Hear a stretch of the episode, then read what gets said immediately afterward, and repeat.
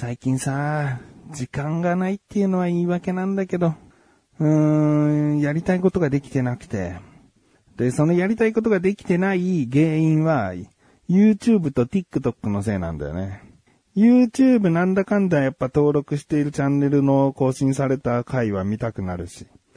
TikTok はやっぱね、うーん、あの、上にさっとさ、フリックするとさ、違うもう動画が出てくるじゃん。自分が見ようと思っていない動画でめっちゃ引き込まれるものがたくさん出てくる。何あれって。で、見終わったらやめればいいのになんかまたフリックしちゃうんだよね。うーん、でも止まらないんですよ。それで、僕のやりたいことができてない。何がやれていないのかというとですね。僕今見たいものが大きく二つあって、一つは、ネットフリックスの実写版ワンピースね。で、これ、4話か5話ぐらいまで見たんですよ。で、残り半分くらいを残してるというか、もう、とある一日でそこの4話5話まで見たから、もう一日で多分全部見れるんだけど、さあ見るぞというなんか本腰を入れた感じにならないと、どうもこう、うーん、集中してみたい。でも YouTube とか TikTok は合間合間に見れてさ、で、さてやること終わったぞと思っても YouTube の続きを見ちゃったりとかしてるんだよね。そうするとさ、時間がもう、あそろそろ寝なきゃ、そろそろ寝なきゃの時に TikTok に切り替えてさ、短い動画を何本も見て、あ、眠くなってきたねよ、みたいな。そう。だからその、ワンピース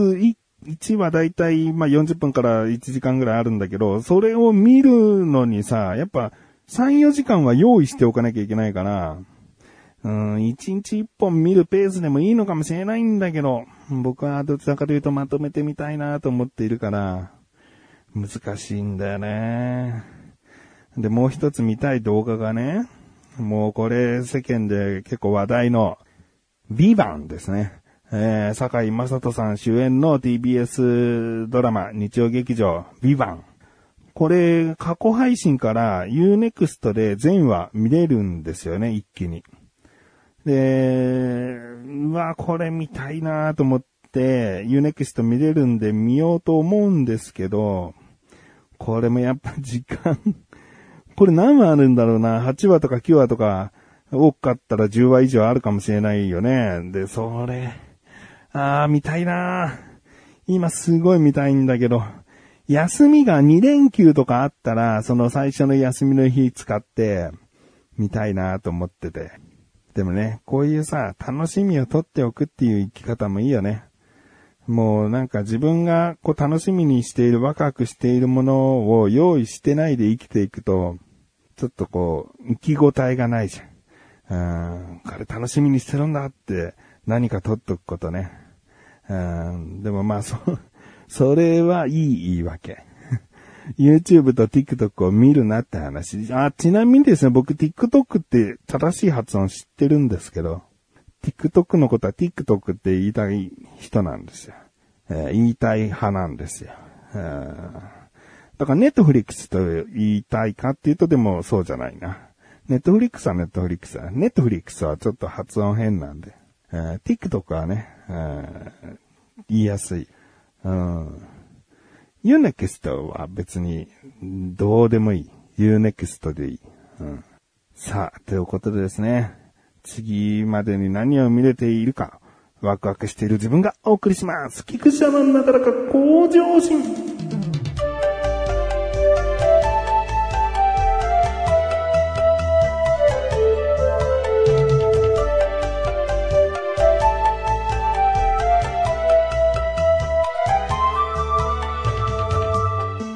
実写版ワンピースさ、ちょっと軽く今のところの感想を一つだけ言うとさ、あの、なんか実写化することによってキャストさんが合ってないどうのこうのとかはさ、もう人それぞれの価値観なんで、えー、ね、小田栄一郎先生は、えー、麦わらの一味の5人をこうこだわってね、キャスティングしたというし、まあ他はさ、うん、そのわかんない海外の方でのオーディションでこう、なんとなく、なんとなくというかまあ、海外のオーディションをした人たちが精一杯キャスティングしたんだよね。うん、だから別になんかもうちょっとこうだろうとかもうちょっとみたいな部分が世間では結構いろいろ言われてますけど、まあまあしょうがないことなんだろうなとも思いますね。で、僕はね、あの、思ったこと。あの、基本的には全部、こう、見やすくて良かったのね。で、ストーリーこういうところはしょってるんだ。まあそうか、ドラマだからな、実写だからな、しょうがないかな、時間の関係もあるのかなっていう、そういう部分はいろいろいいんだけど、なんかさ、あの、どうやらこのシーズン1はアーロンを最終ボスみたいな、一番のメインの大ボスに仕立ててんだよね。だから途中でさ、バギーがさ、アーロンの部下と接触する時があってさ、この接触いるかなと思っちゃったんだよね。なんか、バギーって結局さ、すごい位置に行く人じゃん。その後々、まあネタバレにならない程度に話すけど。すごい位置に行く人だから、なんか、バギーの一味とかバギーの仲間になる人たちは巻き込んで、こう、どんどんどんどんのし上がっていく分にはいいんだけど、そこでさ、アーロンという、後にルフィに倒される一味と何かあっ、出会っていて、で、そこでアーロンのが強いみたいな、なんか権力の差があると、見てるこっちがなんかバギー小物感が出ちゃってるんだよね。あ、でもわかんない。僕、ある意味いい、いいなんか、あの、ミスリードというか、なんか、そういうことになってない？違うのか？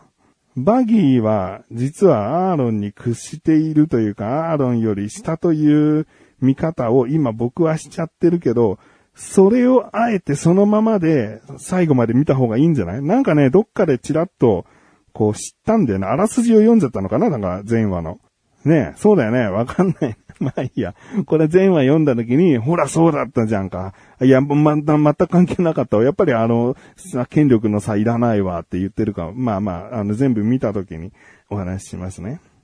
で、僕今回話したい話はですね、日本武道館に、とあるライブを見に行ってきました。で、これは、あえて、こう、アーティスト名を伏せているのはですね、決してそのアーティストを批判するわけじゃないんですが、僕はそのアーティストの大ファンとまではいかないんですね。いろいろな曲は知っていて、好きか嫌いかと言ったら全然好きなんだけど、なんか実際会いたいか、実際、えー、ライブで生の歌を聴きたいかっていうと、その熱狂的なファンの方々と比べたら全然熱は入ってない。じゃあなんで言ったのかっていうと、すごくそのアーティストが好きな友達がチケットが当たった。で、僕に声をかけてくれた。ですね。で、もちろんそういう誘いなんで、あ、いいよいいよ行くよっていう、もう前向きな気持ちで行こうと思ったんです。だから僕がここで、なんだろうな、そんなに熱狂的じゃないからいいえ、行かない行かないっていうのは、まあ友達関係としてそういう断り方も一つあるのかもしれないけど、その友達としたらさ、一人で行くよりかは、で、僕よりももしかしたら仲の良くない人たちを誘うようになるようであれば、誘ってくれたんだったら答えたいじゃん。うん。だから、まあ、行くよっていう、その、会いたいっていう、もう大ファンだから、もう絶対に会いたいっていう気持ちで行っているわけではないのに、で、そのアーティストのさ、チケットも、こう倍率が高いわけよ、かなり。だから行きたかったのに行けなかった人がたくさんいる中でさ、僕がさ、ファンじゃないのに行ってきましたみたいなことを言うのって、その人たちからすると、なんでてめえなんかが行くんだよ。てめえみてえなのがいるからチケット一枚一枚がもったいないことになってんだよって。思われちゃうから、アーティスト名はせめてちょっと伏せてですね、お話ししていきたいと思います。で、日本武道館で、あの、僕初めて日本武道館行ったんだよね。というのも、僕は、あの、そのアーティストに限らず、めちゃくちゃ好きなアーティストですら、めったにライブって行かないんですね。行きたいと思わないんですね。で、直近で何のライブ行ったかなっていうと、この番組でも話したけど、プラソニカっていう、そのシンガーソングライターが集まったソニーかどこかのレッスン生を経てアーティストに向けて頑張っているシンガーソングライターたちがもう何人も何人も集まっているグループみたいなものがあるんですね。もう詳しくは YouTube でプラソニカと検索していただければわかりますし、ありがたいことに説明しやすくですね、めちゃくちゃこう、そこから出世したアーティストがいるんですよ。生田リラさんというね、夜遊びのメインボーカル、女性の方ですね。その方がプラソニカ出身なんですよ。僕はプラソニカを知ってから、その生田リラさんが夜遊びとして、もうあんな紅白に出たりですね、もう、もう日本では超有名なアーティストになりましたから、まあ、プチ自慢ですね。えー、そのプラソニカというライブハウスでライブをした時の生田リラさんを生で見てますからね。今も、今もですね、えー、全動画見てますし、仕事中音楽聴きたいなと思ったら僕はあのプラソニカの動画をですね、再生リストに入れて、で、それをただひたすら流して耳にこう聞きながら仕事したりしてるぐらい、もうどのプラソニカも全部ですね。好きな曲だけを入れてるわけじゃなくて、全部の動画をずっと聴いてるんで、えー、もう好きなアーティストはプラソニカと言ってもまだまだ全然過言じゃないですね。えー、でですね、まあ、そのプラソニカが、その生田リラさんとかもまだ輩出していない、そんなに、うーん、そうだな、チャンネル登録者数も一桁万台ぐらいの時、えー、僕が登録した時1万人とか多分そのぐらいだったかな。1万いってなかったかもしれないぐらいの時から僕はあの好きだったのでずっと聞いてたんですけど、やっぱライブやりますって聞いたらさ、応援したくなるじゃん。うんで、どんだけ人が集まる人たちなのかは実際行ってみなきゃわからないし、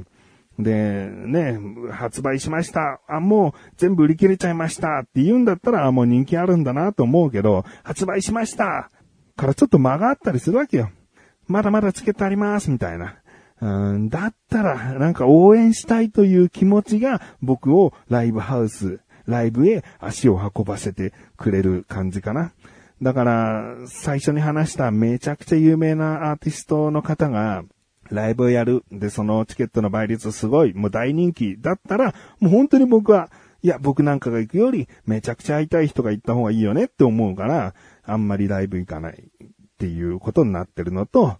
いや、僕は何が言いたいか。あのー、その、最初に言ったすっげえ有名なアーティストさんのライブに行った時に思ったのが、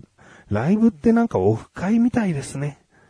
うーん、なんか3年間コロナでみんな頑張ったよな。みんな頑張ったよってそのアーティストが言うのね。なんかさ、3年ぶりに会ってる感で喋ってくるわけよ。そう、悪口じゃないよ。3年、ね、確かにこのライブ毎回行ってる人からしたら、久しぶりってなるわけじゃん。3年ぶりって。でも、オフ会なんて言葉は、コンサートとかライブがあった時代より全然後に作られた言葉じゃん。でもやっぱこのネット社会さ、今ネットでいろんな情報が得られたりしてさ、動画見たり、ライブ映像も動画で流れてみたり、で、SNS でその人がこう、日常的に何してるのか、こう、手に入れることができるわけじゃん。その中でも、いざライブに行くってなった時って、今の時代の言い方すると、オフ会なんだなって。うん。だから真のファンが集まるというか、一対一で喋れるわけじゃないけど、一対何百人、一対何万人で、こう喋れる、ああ、オフ会なんだなーって思いましたね。これ別に悪口でもいいように言いたいわけでもなくて、その今も昔も変わらぬ応援の仕方というか応援のあり方なんだなーって思いました。